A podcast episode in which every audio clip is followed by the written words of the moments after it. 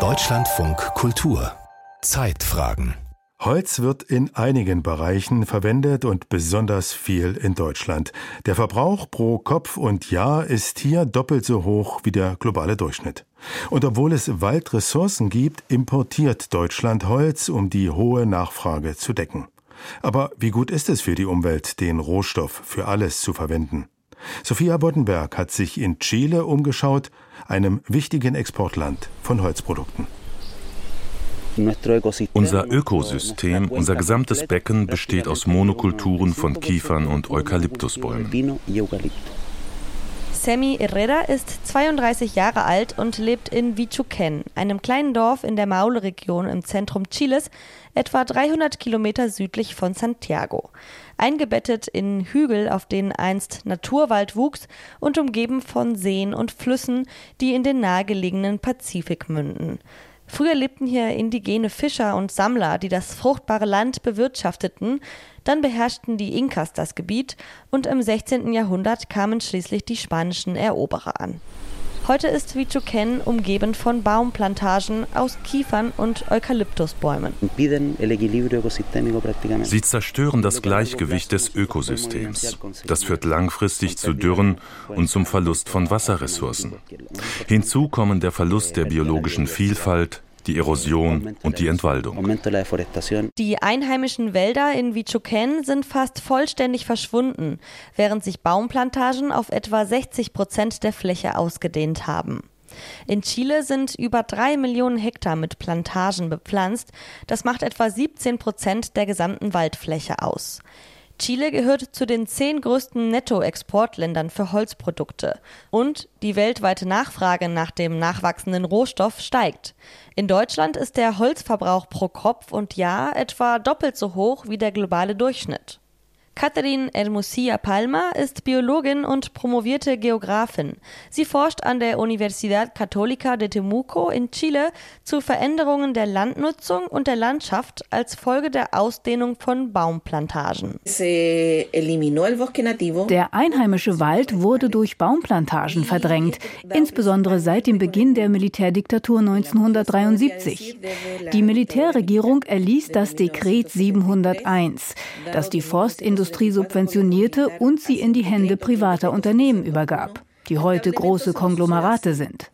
Seit den 1970er Jahren hat sich die Landschaft stark verändert.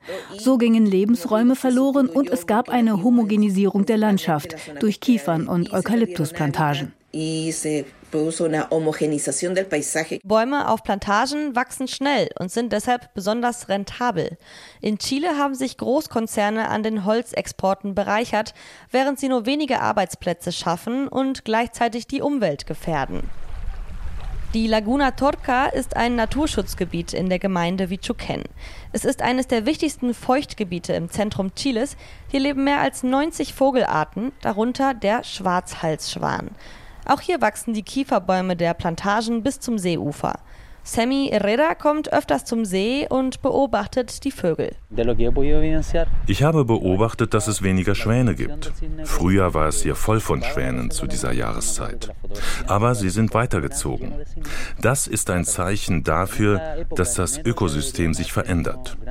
Wenn wir die Naturwälder nicht schützen und die Plantagen loswerden, werden wir Orte wie diesen verlieren. In Chile gibt es über 300 Seen mit einzigartigen Ökosystemen. Wissenschaftlichen Studien zufolge haben die Baumplantagen die Nährstoffflüsse in den Seen verändert. Das bestätigt auch Biologin Hermosilla Palma. Die Seen sind von Eutrophierung betroffen. Was bedeutet das? Die Kiefern- und Eukalyptusbäume werden mit Pestiziden behandelt. Hier im Süden Chiles regnet es viel. Wir haben Hänge mit steilem Gefälle.